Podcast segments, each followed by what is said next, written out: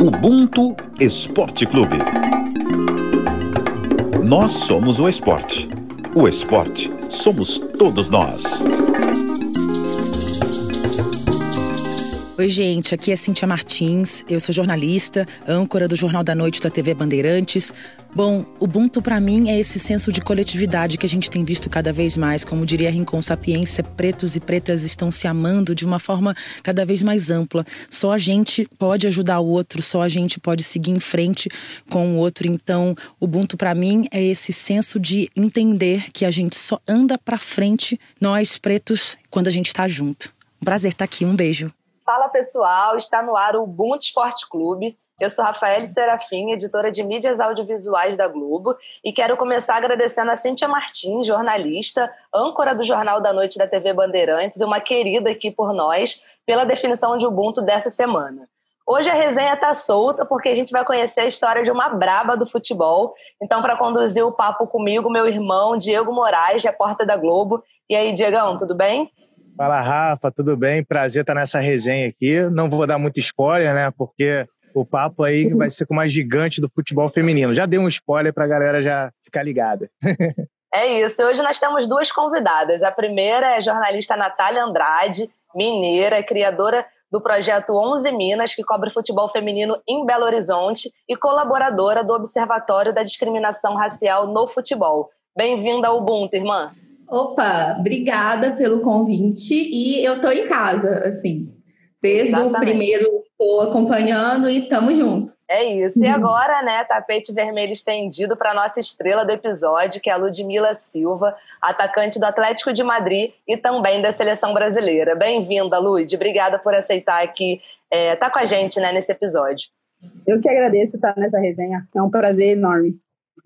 Lud, já queria pedir para você é, começar contando para gente como foi esse seu início no futebol, né? Como que tudo começou, se o futebol foi o primeiro esporte que você praticou, é, que você conheceu, né? Se não, qual foi? E como que você chegou é, no futebol, né? Que de fato acho que foi o que mudou sua vida, é isso? Mesmo. Bom, eu fazia vários esportes e o primeiro que eu fazia era o atletismo, né? Eu comecei na escola, quer dizer, eu amava atletismo. E depois aí eu fazia capoeira, eu fazia hip hop, eu fazia um montão de coisa. E futebol, eu jogava bola, mas eu não, sabe assim, eu não, não gostava, não é uma coisa que eu não sentia tão prazer assim, sabe? Então foi um certo dia jogando na rua, como todo todo jogador que está na rua jogando, passa uma pessoa e olha.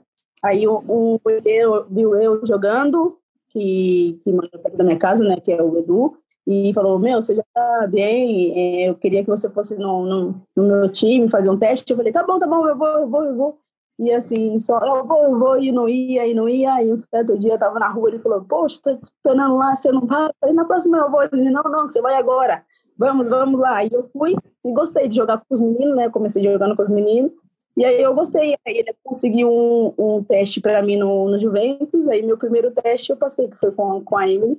Aí eu passei, toda nervosa, mas eu passei. Primeiro que eu comecei como zagueira, porque eu não queria levar muito gol, né? Porque como as meninas eram boas, aí ela falou assim, não, você tá na posição errada, você não é defensor aqui, não.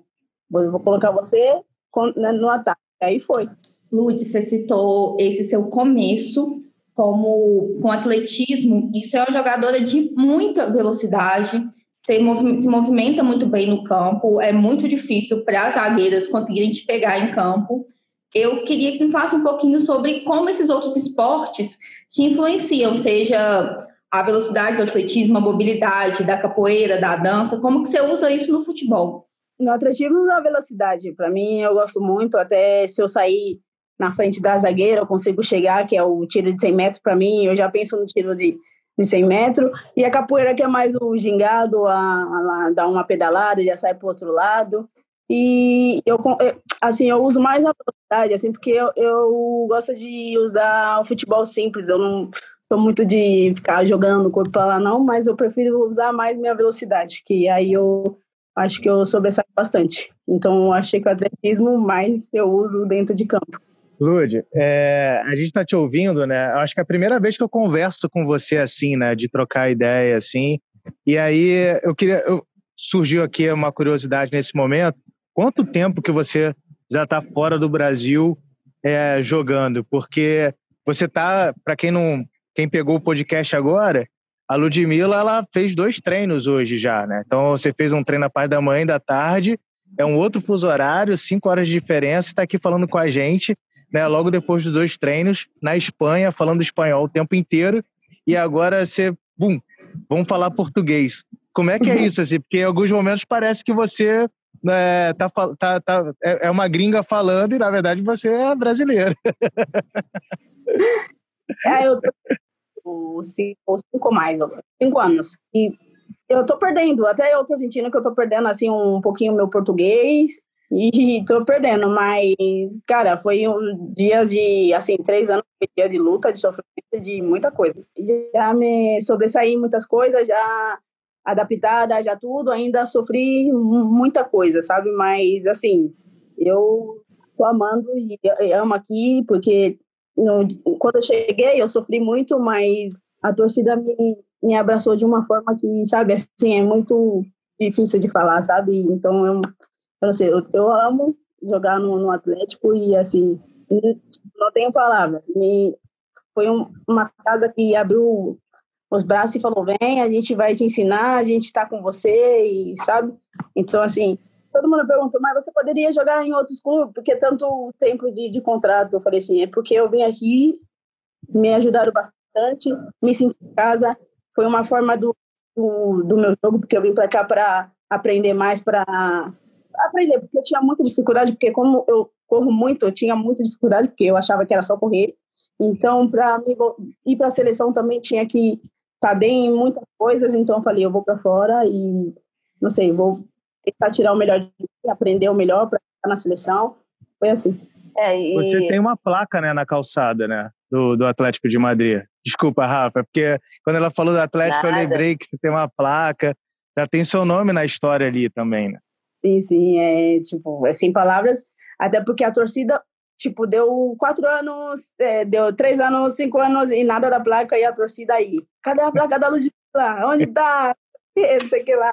E aí eu nem, nem sabia que tinha saído a, a placa. Quem me falou foi os, os torcedores e tudo. Eu nem eu disse, ah, é, que legal. Tipo, não tá. Meu Deus do céu, que, que prazer, grandão. É pra história, né? Fiquei, virei uma lenda praticamente. Então, cara, é muito bom. É uma sensação, ufa, é que o trabalho foi bem feito e as pessoas realmente gostam do meu trabalho. Não só foi bem feito, como está sendo bem feito, né, Lud? Você costuma se destacar nas temporadas. Para quem não conhece muito da história da Lud aqui no Brasil, ela passou pelo São José, pela Portuguesa, Santos, Rio Preto, depois voltou ao São José antes de sair do país. É, foi campeã da Libertadores em 2014 né? Também foi campeã paulista, foi campeã dos Jogos Abertos, vice da Copa do Brasil. E aí, em 2017, Lud desembarca na Espanha, né? É, e foi a primeira jogadora brasileira a jogar, a atuar, a fechar um contrato pelo Atlético de Madrid e vem fazendo história. E eu me lembro, em 2019, eu fui a um jogo do Atlético de Madrid, que foi a despedida do Godin até, e vocês tinham acabado de ser campeões nacionais, vocês deram uma volta olímpica e a torcida chegou mais cedo no estádio porque sabia que o time feminino ia dar a volta olímpica para levantar o troféu, mostrar o troféu é, do campeonato nacional. E foi muito lindo, assim, a torcida cantando e vibrando como se elas estivessem conquistando naquele momento o jogo. Assim, eu fiquei super emocionada. Eu lembro até que eu cheguei a, comentar isso é, no meu Instagram de futebol. É, a Lud até repostou na época que eu fiz uns vídeos muito, muito legais assim, da torcida. E assim, Lud, você fala que foi muito abraçada por eles e que você consegue enxergar a evolução, assim, e realmente, né, você, desde que chegou na Europa, você evoluiu muito no, no, futebol, você é uma atleta que, para mim, joga muito para o coletivo. É, você, a sua questão de posicionamento dentro de campo, de saber ficar entre as linhas e, ter, e usar a sua velocidade atrelado à inteligência, né? Porque muito se fala dos jogadores pretos que são muito velozes e esquecem que no futebol a inteligência também é fundamental. E você é uma jogadora muito inteligente. Você observa muito o jogo e você é extremamente importante para o coletivo. Você já consegue enxergar isso? As pessoas te falam dessa evolução? Bom, assim, muitos muitos falam para mim sim que eu evolui bastante, mas muitos ainda me criticam muito porque eu passo muito balão, eu não tenho segurança e tá no na frente do gol e chutar. Eu gosto de passar o balão, eu gosto de chutar, passar a bola, eu gosto de chutar, eu, eu gosto de colocar todo mundo junto comigo, entendeu? Assim, é, é, é meu jogo, é meu estilo de, de, de, jogar. Mas eu sinto que eu melhorei bastante também e cada dia eu quero melhorar mais para melhorar mais porque eu quero, sabe? Eu eu sinto que eu quero mais, eu sei que eu melhorei bastante coisa, mas eu sinto que eu tenho que melhorar mais. E primeiro também eu estou muito feliz de escutar isso, porque muitas pessoas me falam, mas a gente só foca no, no, no, mal, sabe? Que as pessoas falam, sempre no mal, sempre no mal, sempre, você não sei que lá. A gente sempre, sempre foca nisso, além de focar nas coisas boas, sabe? Mas meu futebol é isso, é o que você falou, é coletivo, é, é junto. Eu não, não, não consigo jogar só para mim o futebol é ajudar.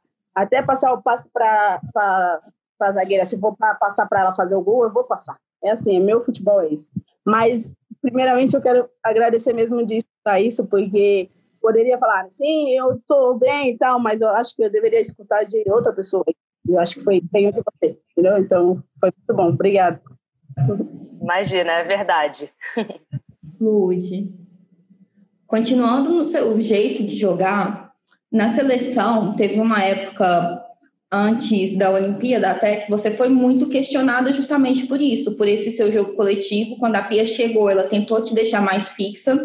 Todo mundo que te acompanha sabe que não é seu jeito de jogar. A gente mesmo que conhece futebol feminino, que comenta futebol feminino, questionava isso.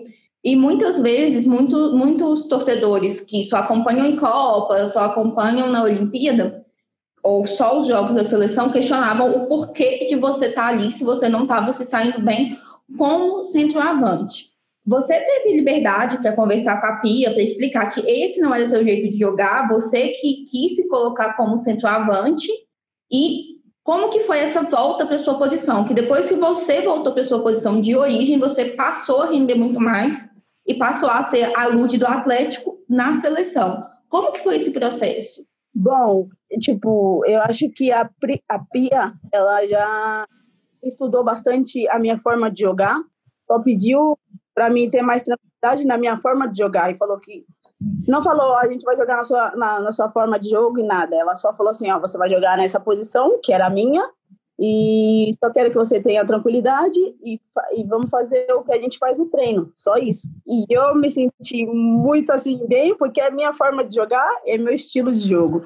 Então não, não teve muita assim dificuldade, sabe? Foi uma pessoa que confiou no meu no meu futebol e deu certo, sabe? Ilude, você está falando muito dessa questão de evolução, de, de como que você se arriscou para você sair do Brasil, buscando a evolução para ir para a Espanha. Não, futebol não é só correr, futebol é tática, futebol é inteligência, como é que mudou o meu estilo de jogo. E você falou também da questão de adaptação, né, de você ir para fora do país. É, é, a Espanha é um país que a gente vê que tem muitas, muitas coisas racistas que acontecem na Espanha. Né? A gente tem vários casos de jogos de futebol que a torcida vem e fala de racismo, xinga jogadores e jogadoras, e você falou assim: não, eu quero o Atlético de Madrid, que eu me senti em casa. Como foi se sentir em casa, sabendo que tem vários casos de racismo, principalmente no futebol espanhol? Bom, assim, no, no meu caso, o meu medo era isso, de sair para fora, porque todo mundo falava, ah, Espanha é um lugar muito racista, a Espanha não sei o quê, não sei o que lá. E quando eu cheguei, a torcida me tratou super bem, mesmo eu também sendo a primeira menina, mulher negra também jogando aqui. Olhares, eu não senti olhares maldoso, é, não escutei nada de racismo da minha cor, nem nada. E só isso, mas eu questionava, eu sempre reclamei, reclamei que tinha que ter meninas más negras no clube. Eu sempre falava, tá faltando meninas negras aqui, hein? Tá faltando. Eu sempre reclamava disso, mas graças a Deus eu não sofri nada disso, mas fora eu sofri sim. Eu acho que todo mundo sabe, foi no mercado que eu fui trabalhar no mercado e o segurança começou a me seguir e tal, tal, tal. foi isso, mas graças a Deus dentro do campo, com a torcida, com as pessoas, não, mas fora, sim. Lud, e você consegue, você lá atrás, quando de fato você fez o teste no Juventus e passou, ali você já conseguiu enxergar uma possibilidade de ascensão social através do futebol? É, do futebol feminino, você fala? É, que o futebol é, ia ser de fato um trampolim para você conseguir mudar a sua vida, para você conseguir mudar a vida da sua família? Bom, depois que eu passei no primeiro teste, eu ainda a realidade do, do futebol feminino, ainda não sabia, porque ainda eu estava num, num, sonho a, que a gente vê na seleção, a gente vê o, o, cara jogando, as meninas, até da seleção, porque a gente foca mais na, na, na, seleção, que é um lugar bom e tudo mais, mas a gente, por fora, a gente não, não sabe nada. Então, eu tinha uma ilusão, tipo, vou pro clube, vou ficar ali, tudo bem, que legal e tal. E aí, mais um pouco para frente, eu vi que não era tudo isso que eu imaginei, mas eu vou falar para você, eu estava muito feliz, porque conheci pessoas novas, eu saí de, um, de uma situação muito complicada, porque onde eu, eu vivia era só droga, era amigos entrando no mau caminho, então para mim era bom, mas tinha muitas coisas, a gente não tinha, material faltava, dinheiro ganhava 300 reais, então não era muito assim como hoje, sabe? Ainda tinha que lutar muito, muito, muito, muito. Eu te pergunto isso porque eu jogo futebol desde muito nova. E as pessoas sempre me perguntam hoje em dia se eu tinha o sonho de ser jogadora de futebol. E eu nunca tive, porque não era uma referência para mim ser mulher jogadora de futebol. Não era um exemplo de ascensão social. Uma mulher, não, eu não vi uma mulher rica, uma mulher milionária, tirando a família inteira da pobreza e dando uma situação de vida melhor é, no futebol feminino. Eu via isso no futebol masculino, tanto que eu cresci com as minhas referências todas sendo homens, né? Ronaldo Fenômeno, Roberto Carlos, Ronaldinho, é, Romário, né? Rivaldo, e não eram as mulheres, né? A gente mal via Formiga, Marta, Cristiane, Cici, então, a geração dela, Michael Jackson, a gente não via na televisão.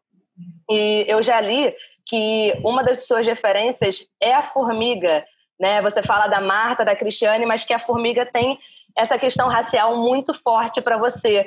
E aí, assim, você não só tem ela como um exemplo, como você jogou com esta mulher.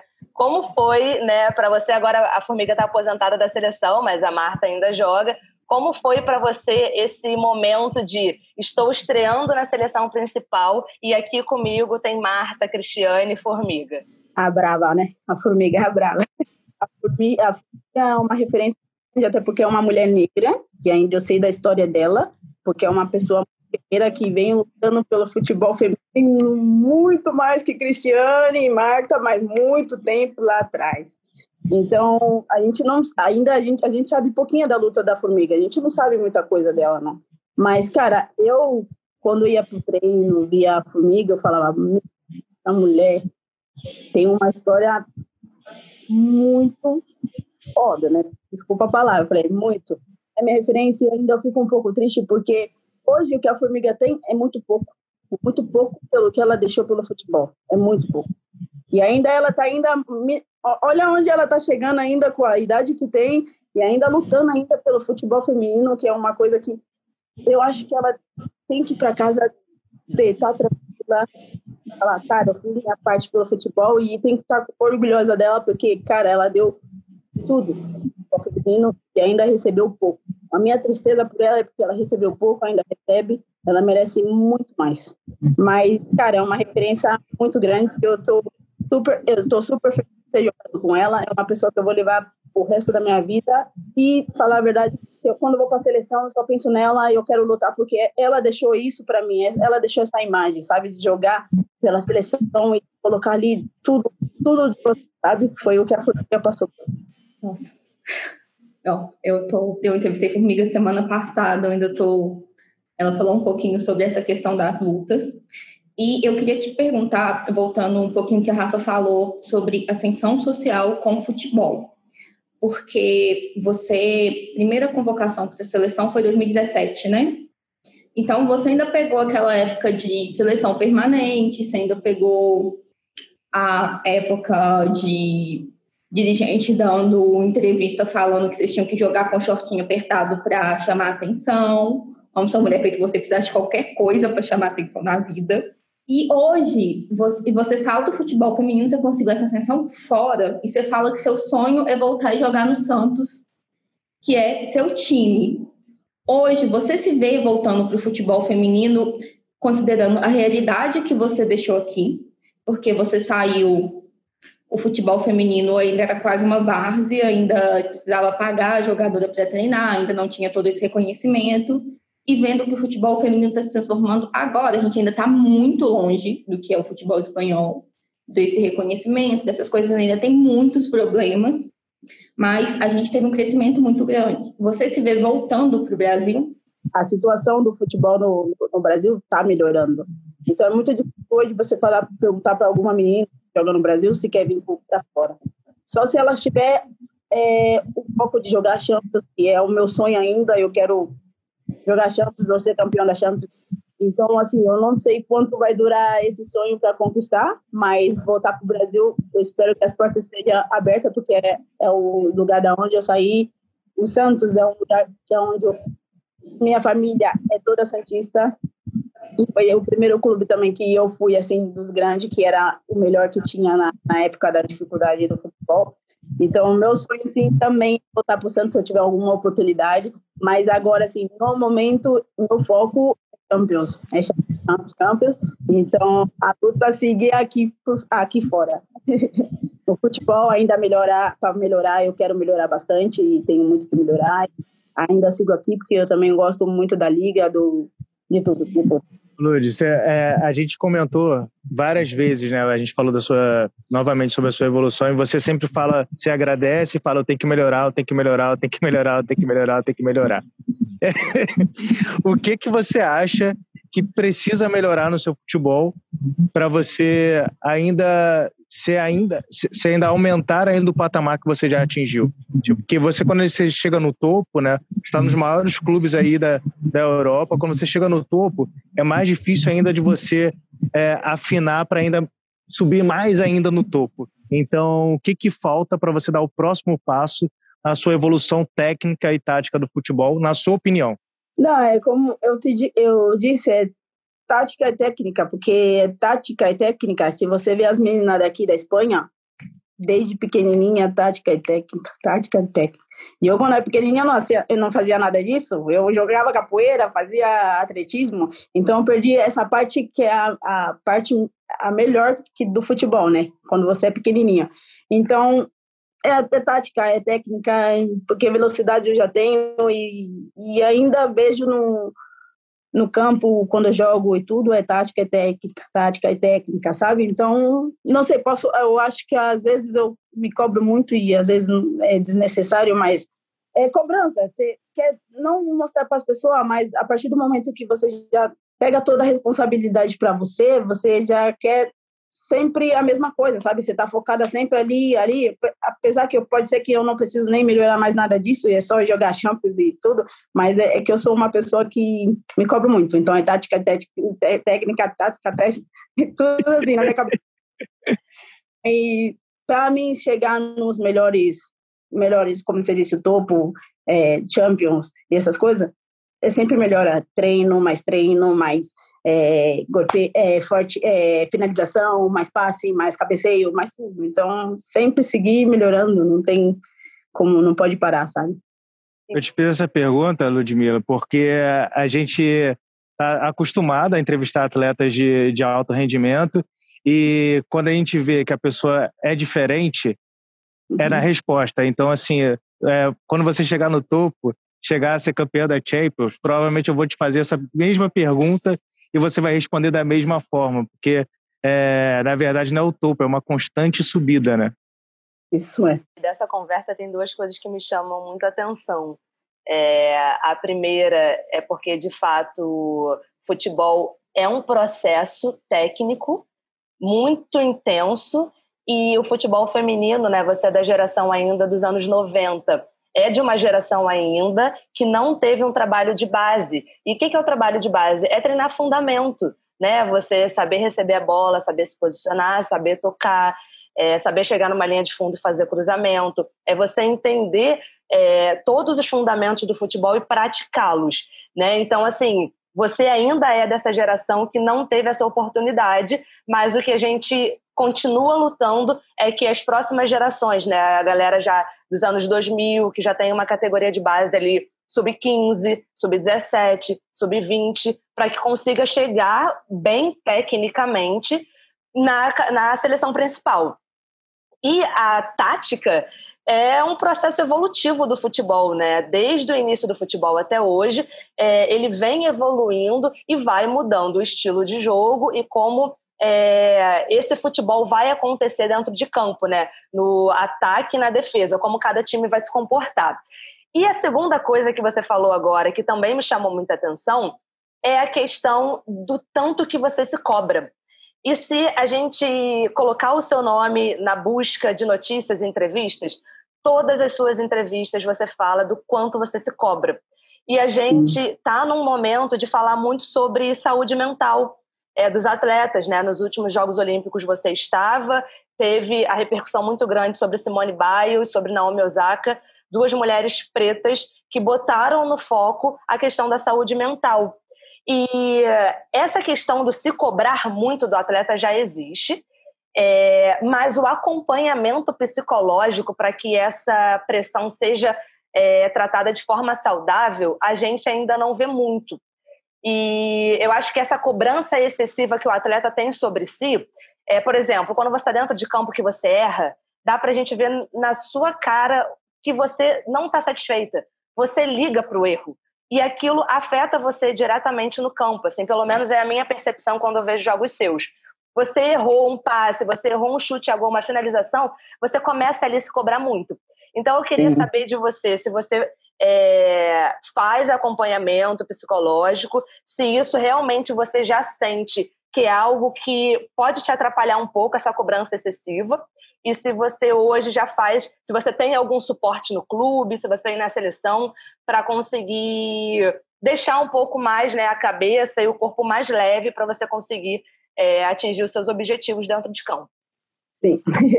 É, de, do psicólogo, é, psicológico, essas coisas, eu não passo, não. Não faço nada dessas coisas. E, tipo assim, meu namorado, ele me ajuda muito e tá parecendo mais um psicólogo para mim.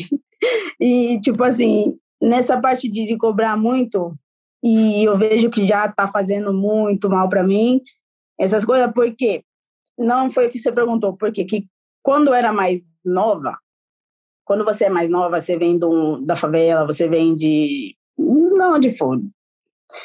E você escuta coisas da sua própria companheira, porque quando era muito nova eu escutei de, de, meninas que eu jogava que eu só sabia correr, que eu não sabia dominar um balão, uma, uma bola.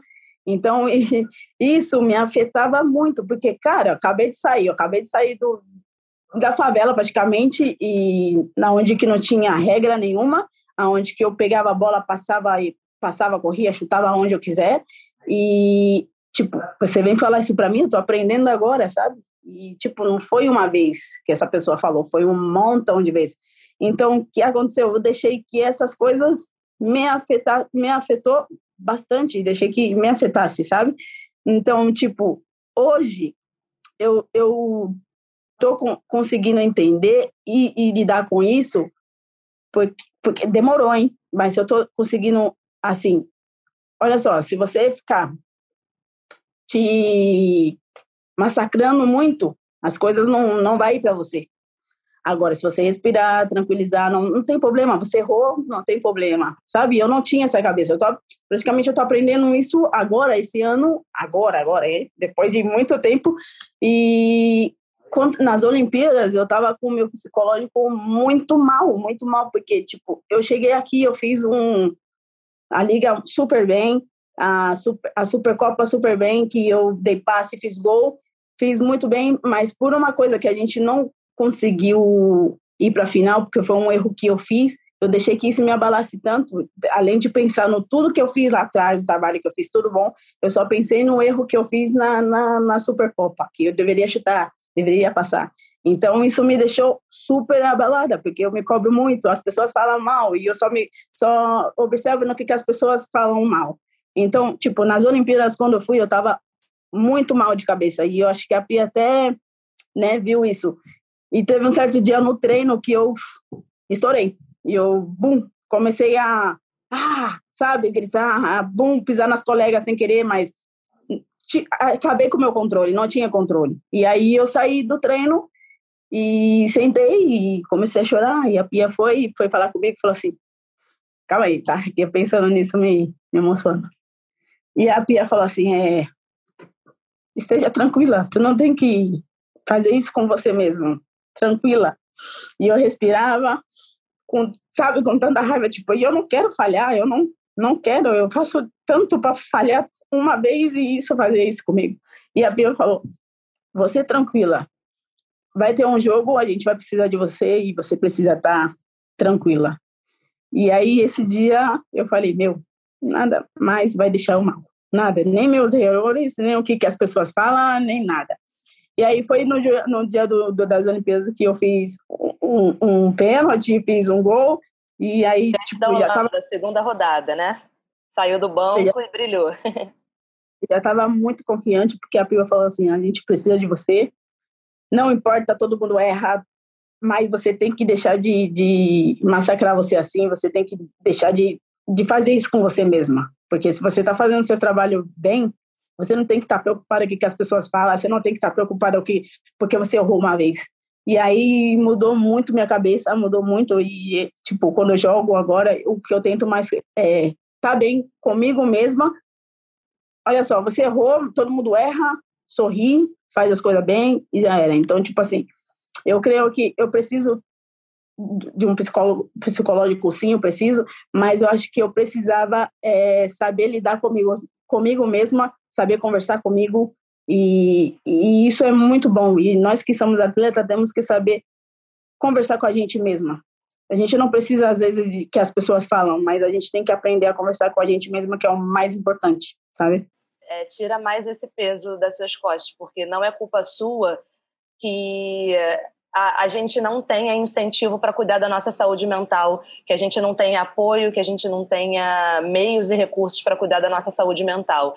Isso foi imposto né, para gente, pessoas pretas, brasileiras, desde sempre. Isso é um processo ainda muito tenso, muito doloroso e não é culpa sua. Então já tira, tenta tirar esse pezinho aí das suas costas, que não é culpa sua não, tá bom? eu sigo ainda querendo mostrar muito, porque eu vou falar a verdade, porque a gente que somos negros e homens e mulheres negras, a gente tem que mostrar 50 milhões de vezes para as pessoas. A gente, o trabalho tá bom, mas parece que não tá bom. A gente faz tudo certo, mas parece que tá, tá fazendo errado, sabe? Você sabe e me entende, sabe? Eu, eu queria até aproveitar esse, esse, esse depoimento da, da Lud, que eu lembro que eu faço karatê, né, Ludmila? E assim que eu voltei depois de 11 anos, a minha primeira competição foi na Espanha, em Guadalajara. É a minha primeira competição internacional. E aí, quando eu cheguei, é, tinha mais ou menos 1.600 atletas, é, dividido em 12 categorias. Eu poderia contar ali uns 10, 15 pretos e pretas ali. E aí, quando eu cheguei no, naquele ambiente, eu falei bem assim: olha quantos poucos de mim tem aqui e aí eu já me botei uma, uma cobrança antes da minha, da minha luta. Eu perdi a luta. E aí eu voltei para a área de aquecimento, sentei comecei a chorar, chorar, chorar, chorar, chorar, chorar. E aí o repórter cinematográfico que estava comigo falou bem assim, por que você está chorando? Aí eu falei com ele bem assim, olha a sua volta. Só tem eu aqui assim. Eu não tenho o direito de errar. Eu não posso perder essa oportunidade, porque se eu perco essa oportunidade, é, quem vai vir depois? Eu não posso fechar o caminho, eu não posso fechar a porta para o próximo preto ou para a próxima preta que quer vir aqui representar o país fora do, fora no exterior, enfim. E aí essa cobrança, é, às vezes na hora de, de competir, na hora de você ir para a luta, na hora de você ir para o jogo, pesa e você fica é, com o psicológico que eu não tenho o direito de errar. Todos têm, mas eu não tenho o direito de errar. A questão psicológica na minha vida, eu demorei a acreditar em psicólogo demorei a acreditar nesse trabalho de psicólogo, porque é isso que a Rafa falou, assim, a gente foi adestrado para a gente não acreditar nesse trabalho, que a gente não precisa, a gente é forte o suficiente para superar isso.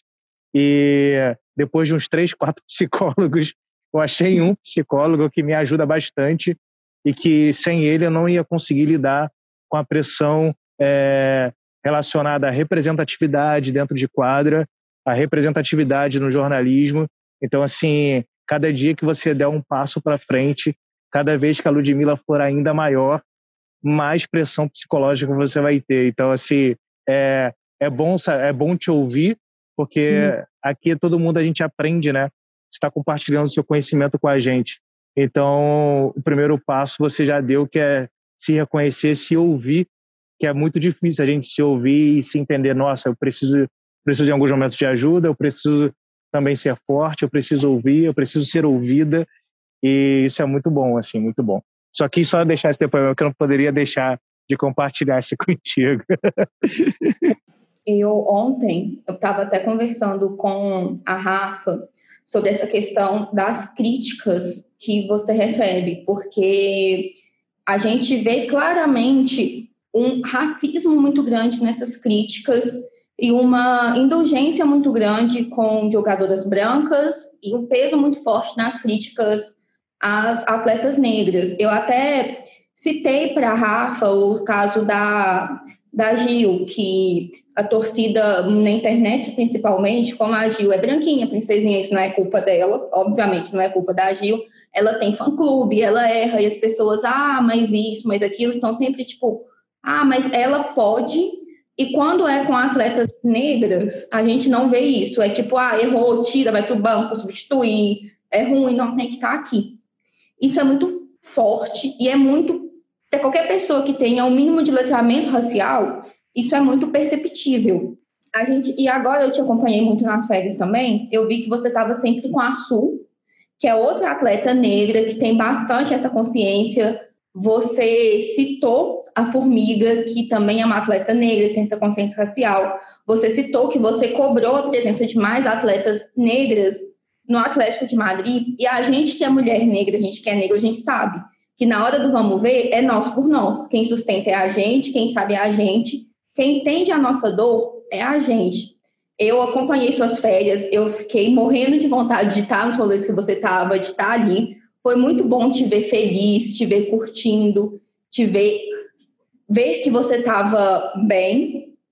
E eu sempre te vi cercada por mais pessoas negras. Eu queria que você me falasse um pouquinho, agora, então, aproveitando essa questão de saúde mental, como que é como que você faz essa sustentação tendo ao lado pessoas negras, que a gente vê que você tem esse apoio e como que, e queria que você falasse um pouquinho para mim a importância disso para você, de estar tá jogando com mulheres negras, de ter referências negras, de ter outras atletas negras que também têm esse entendimento do seu lado.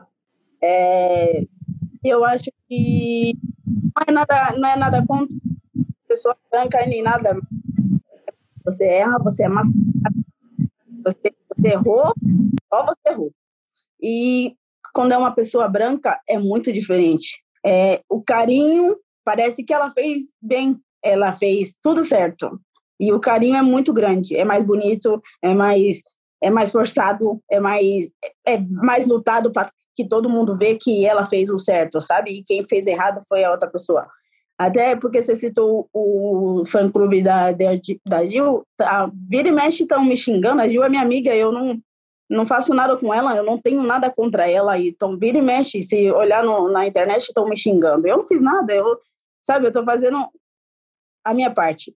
E sobre ter mulheres negras, eu quero, eu, eu amo ter amigas negras, é, é minha referência, é, eu sei que elas passam, eu sei que elas lutam, eu nunca vou deixar de, ai, vai para lá porque agora eu jogo no Atlético, vou ficar com pessoas brancas, porque tem muitas pessoas que são negras e que sobe assim, acha que o mais bonito é estar tá com pessoas brancas. Não é. E eu não penso assim.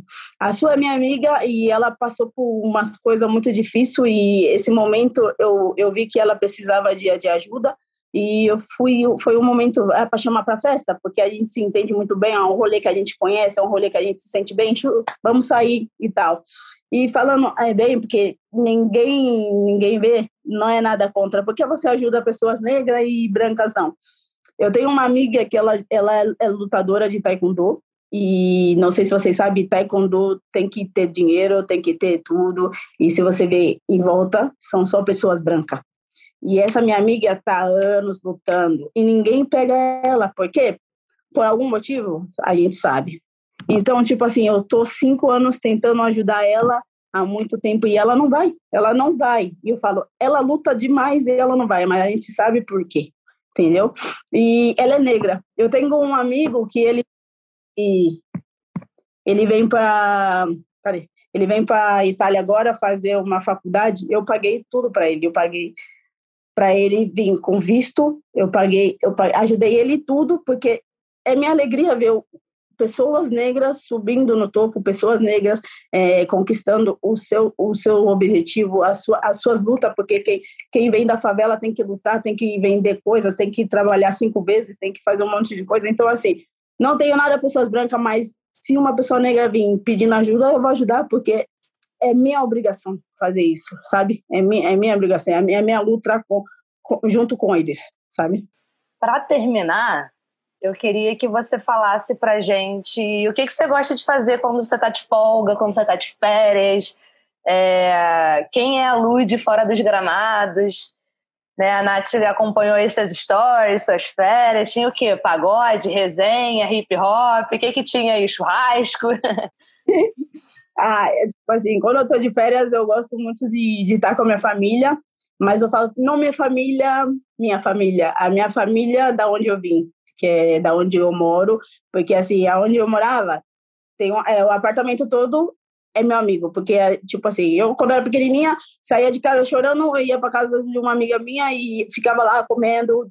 E então, em cada casa que eu ia, eu escutava um, um Black Charm, eu escutava um pagode, eu escutava um funk da, das antigas. Então, cada um me deixou um pouco de, de, de coisas da favela, do povo negro, que é o Black Charm, que é tudo. Então, tipo assim, quando eu vou, eu vou para casa deles, e vai todo mundo para lá, porque eu falo, gente, eu vou para casa de tal pessoa, se vocês quiserem, vocês vão para lá. Vai todo mundo, a gente dança axé, a gente dança um montão de coisa. Aí o povo fala, mas por que você não viaja para outras coisas que você tem dinheiro? Não tem dinheiro, gente. Eu ganho pouquinho, futebol feminino ganha pouco. Mas a minha felicidade é estar com pessoas humildes, porque ali você tira muito, você não precisa de muito, sabe? Você tá lá um churrasquinho dançando, é muito mais que você ir para para um, uma Itália, para Paris. Eu, eu, eu tô aqui, eu posso ir, mas eu prefiro estar com essas pessoas é, no churrasco, brincando, contando histórias antigas, lembrando os bons momentos, maus momentos. É com essas pessoas que eu gosto de passar minhas férias, porque é com essas pessoas que, quando era pequena, estava comigo quando quando eu chorava estava comigo, quando eu comecei o futebol estavam comigo. Então eu prefiro ir para minha casinha, ficar com todo mundo ali. E se minha família minha família quer estar tá junto, vai estar tá todo mundo junto. Mas eu assim eu gosto de ir por conta da minha segunda família que é a, a, onde eu moro. E praia também, praia assim, mas prefiro ficar ali, já você tá sempre na sua casa aí, mas eu prefiro ficar com as pessoas ali, com, com as crianças e tudo que é o futebol feminino para você? Só a minha última pergunta, porque todo o nosso papo aqui dá para perceber o quanto você é apaixonada por futebol e eu queria saber o que, que ele significa para você. Bom, para mim o futebol feminino é, significa luta para sempre, porque a gente vai ter que lutar para sempre, para mostrar o nosso trabalho que a gente sabe fazer bem, que a gente não é como os homens que todo mundo pensa, mas que a gente também dá em muitos 10 a 0. Então, para mim é luta para sempre, futebol feminino. Lud, muito bom ouvir a sua história. É o que eu falo em todo, todo episódio do Ubuntu, é que as histórias dos pretos, elas se encontram muito ainda na dor. Então, né, que a gente continue esse trabalho para que a gente se encontre mais na alegria, mais é, nesse espírito das férias, né, que é de união, de parceria, de diversão, de contar boas histórias, de relembrar momentos. É, então, muito obrigada por você ter contado a sua história aqui para gente, um pouquinho da sua história, né, porque tem muito ainda. Um episódio do Ubuntu não é capaz de reunir toda a história de Ludmilla. então, muito obrigada por você ter topado. Você não é promessa, você é realidade no futebol feminino. não só no Brasil, mas você está desbravando é, a Espanha, né? E tem espaço em muitos lugares. Então, muito obrigada, sucesso. Você é o presente e também o futuro da nossa seleção do futebol no Brasil. Obrigada por tudo, Lude. Galera, esse é o episódio do Ubuntu Esporte Clube com a Ludmilla. Tá chegando ao fim. Um beijo a todos e até semana que vem.